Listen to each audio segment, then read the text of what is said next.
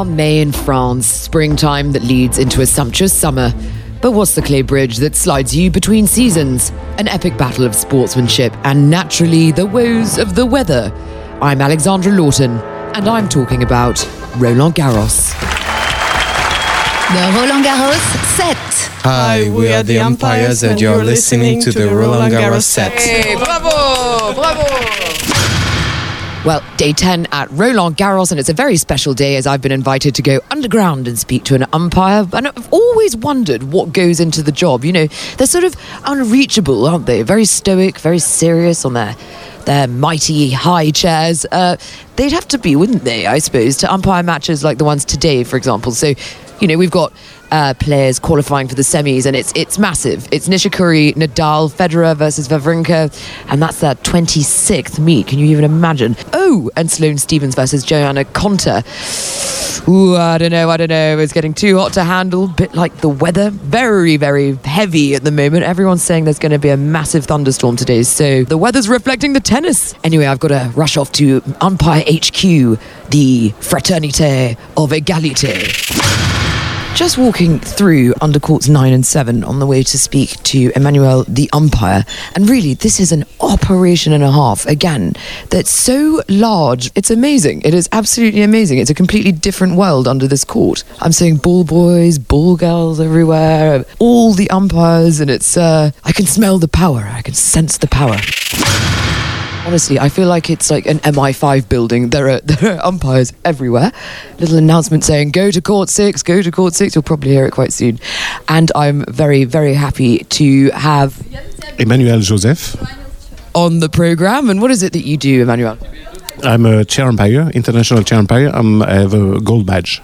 What does what does that mean? A gold badge? A gold gold badge is the higher certification in uh, in officiating, in tennis officiating, and we are 26 in the world to have this certification.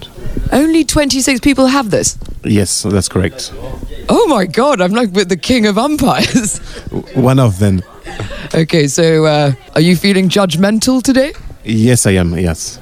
Who have you umpired at Roland Garros? Uh, so far, a uh, few of the top seeded, uh, like in men's, uh, Federer, Nadal, and Del Potro yesterday night with uh, Khachanov. Gosh, that was that was an amazing match, though, wasn't it? It was a very nice match to to to officiate actually with the atmosphere on Lenglen it was uh, amazing. Yeah. How do you deal with the weather? I mean, the, the sun and the rain. Being an umpire in that high chair. Yeah. So first of all, you put your sun cream just in case, and you keep your rain jacket as well. Um, so you're one of the 26 in the world that has the you're the highest umpire, the highest honor. Uh, how many tournaments do you do? Is it just Roland Garros? No, I do 20, um, something like 20 to 24 tournaments a year. For example? For example, the four slams, uh, some Davis Cup, some ATP and WTA tour. Do you do Wimbledon? Yes, I do. Yes, in a few weeks. It must be quite tiring for you, though, no? Yes, it's uh, very cool as well. It's uh, it's nice to change the surface as well. It's a different officiating, so it's it's very nice. Yeah. Do you ever think, oh, I'm bored. I just want to watch a football match? Um, yes, last year when I did the Wimbledon mixed doubles final, it was at the same time as the World Cup final when where France was uh, was playing, so it was tough. But but you know the job is going first, and you're focusing on the match, and and at the end of the match, I, I went to check the results. that is the exact opposite thing that anyone wants to be doing. On top of it, you're French in England watching tennis. That's correct. is it harder to umpire at Wimbledon than Roland Garros, or the other way around? No, I think it's just a different uh, different thing. In Roland Garros, you have the the clay court, so you can double check with the mark. You can go down and check uh, what was really the the, the, um, the call. And Wimbledon, we have the the challenge available, so um, it's just quicker. You take the decision faster, probably. And in uh, in Paris, you you have a bit of time to take the decision, so it's just a little bit different. How difficult is it to get up and down the, the stairs on the high chair? Uh, not very difficult. It's only a few steps, so all right. a tennis player has a time limit before they can serve. Is there a time limit for you to come down the chair and go and check the mark? Fortunately, not. So, what's your most memorable memory in your career? well, I did a few times the, the ladies final here in uh, in Roland Garros. That is on my uh, on my on the top of my list. It's a lot of pressure, uh, a big achievement when you are a French official to do this kind of finals. The mixed doubles final at the Olympics in London as well. So that was really nice to do with a Great Britain team. So it was uh, nice, yeah, yeah, yeah.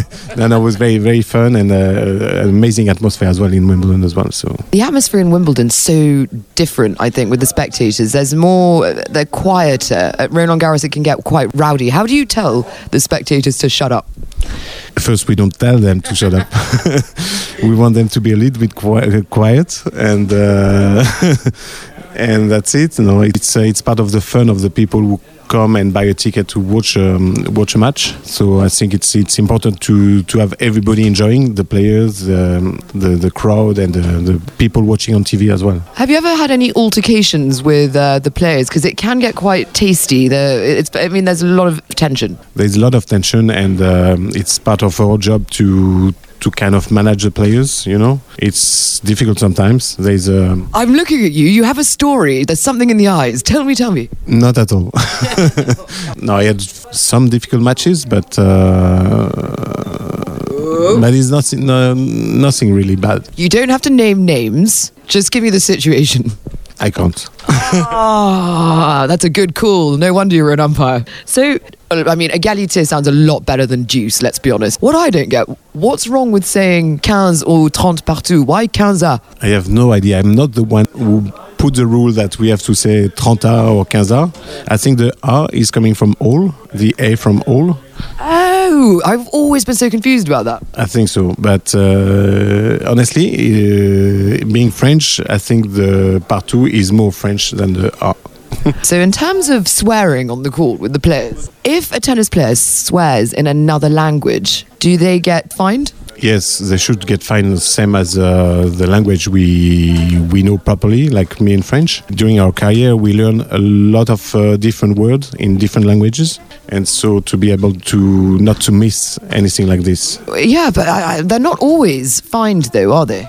I have no idea. In fact, because the champ is only giving warnings or you know giving a code, and then the fine is going later with the referee. How many warnings do they get? Uh, they can have one warning, and then they're losing point, then losing a game, then they can be d- defaulted as well. Really? Yes. My gosh, you have so much power. So much power. That's why it's uh, it's important to know what you're doing and not going too fast to be able to control the match. Yes. Okay, well, we know that it might start thundering and raining uh, a bit later. What do you do on downtime? Do you play Monopoly? Do you play cards? Uh, not really. I'm too. I'm very bad at cards actually.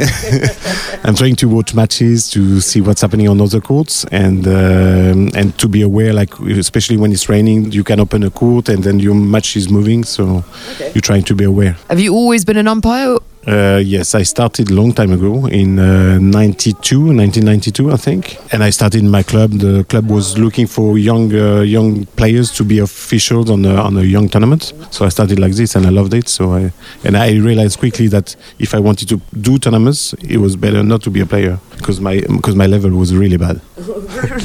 Really? Yes. What is the funniest funniest uh, moment you've had in tennis? A snake coming on uh, a court in Brazil and doing a ladies match. So one of the players escaped the court straight away when she saw the snake, and we had to to postpone the match because um, I think the snake was like uh, only a few of them still uh, still living there. Oh, endangered. Yes, something like this. And so we had to wait that they catch it and uh, removed it, and then the players didn't want to come back just in case it was a second one. So what, that was funny. You're on, on television a lot. Um, how do you prepare? Does, do you put makeup on or for, for your close up on the, on the cameras? Yes, I do makeup and lipstick, and uh, no, not at all, nothing at all. Just the sunscreen, as I said before. Would you let me uh, sit in the umpire chair? of course, Really? yes, but you you will have to go to score in French. Bah, nickel. Ok, je vais dire 15 si tu veux. No, I will say that if you, if you like. Can you say égalité for me, but in the umpire voice? Égalité. Very nice. That was great. Well, Emmanuel, thank you for your time. Really, it's been a pleasure. Thanks to you.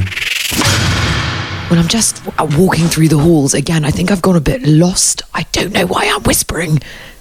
I think it's because I'm seriously intimidated by this place. Sur le cours 9, en cours 9, Arthur Cazaux, Harold Mayot, Elliot Spiteri, Tyler Zink. The umpires are being called to certain courts on the loudspeaker. The Roland Garros set. Yeah, just uh, coming outside of the umpire HQ, and it looks as though they've actually called the matches, the Nadal and uh, Federer matches, on account of rain. There are a lot of people looking not that happy. So, what have you just come off the Roger Federer match? Uh, no. Yeah. It's not even raining yet, but it is black sky. Yeah. And are you annoyed about it? Yeah.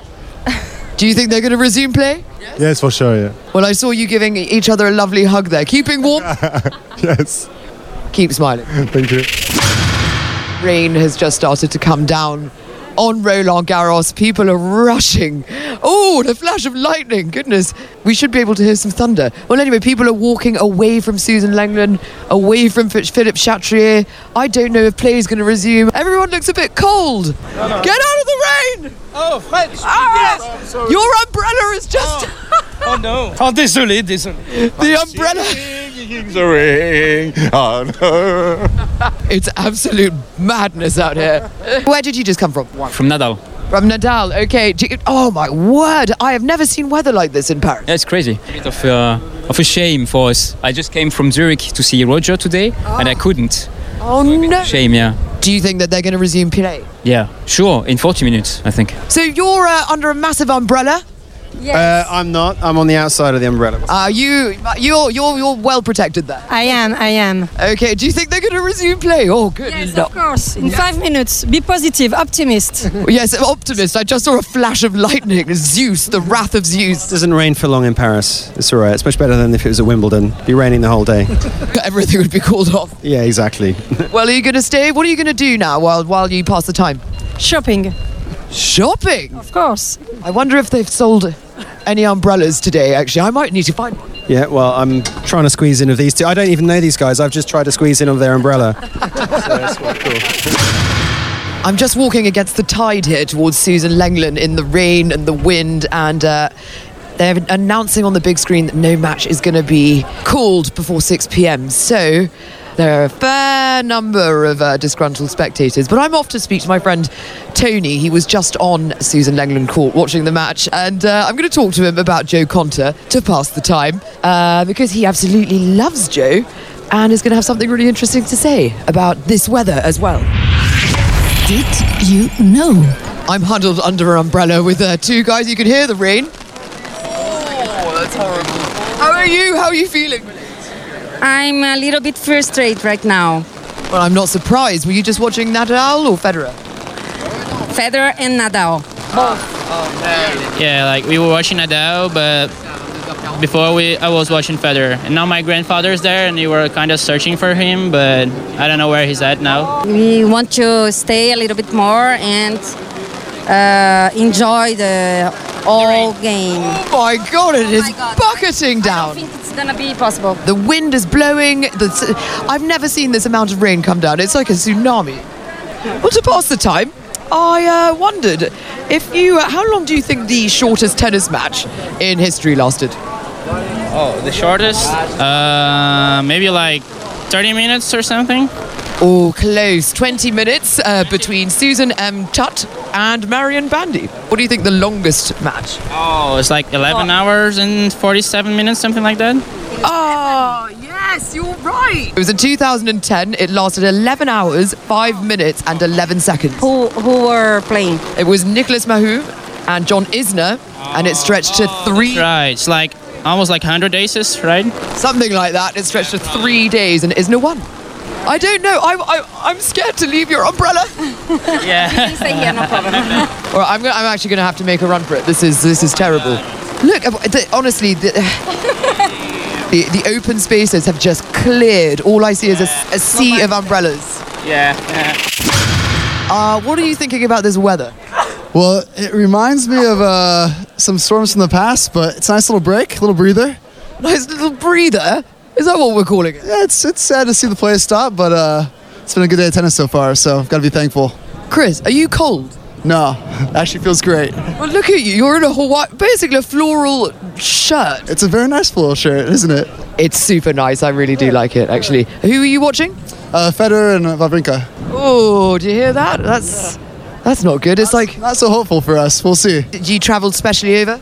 Yeah, I came here for, for this and uh, Uh, I hope it resumes play. We won't know for another 10 minutes, but let's keep our fingers crossed. exactly. Have a wonderful day. You too. You have a wonderful day.